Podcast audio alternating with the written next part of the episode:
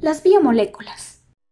Algunos ejemplos de dónde se encuentran las biomoléculas es que todos sabemos que las biomoléculas se encuentran en los seres vivos, de todos los tamaños. Esto se puede encontrar en nuestra estructura. También se encuentra en la comida y esta nos ayuda a nutrirnos. He profundizado este tema y he ampliado mis conocimientos gracias a mi maestra, ya que estas unidades ella se ha centrado en enseñarnos todo acerca de este tema. También por mi parte me he dedicado a investigar acerca de este tema, ya que me llama mucho la atención cómo funciona nuestro cuerpo y de qué se compone. Así que también usé algunas páginas de la web.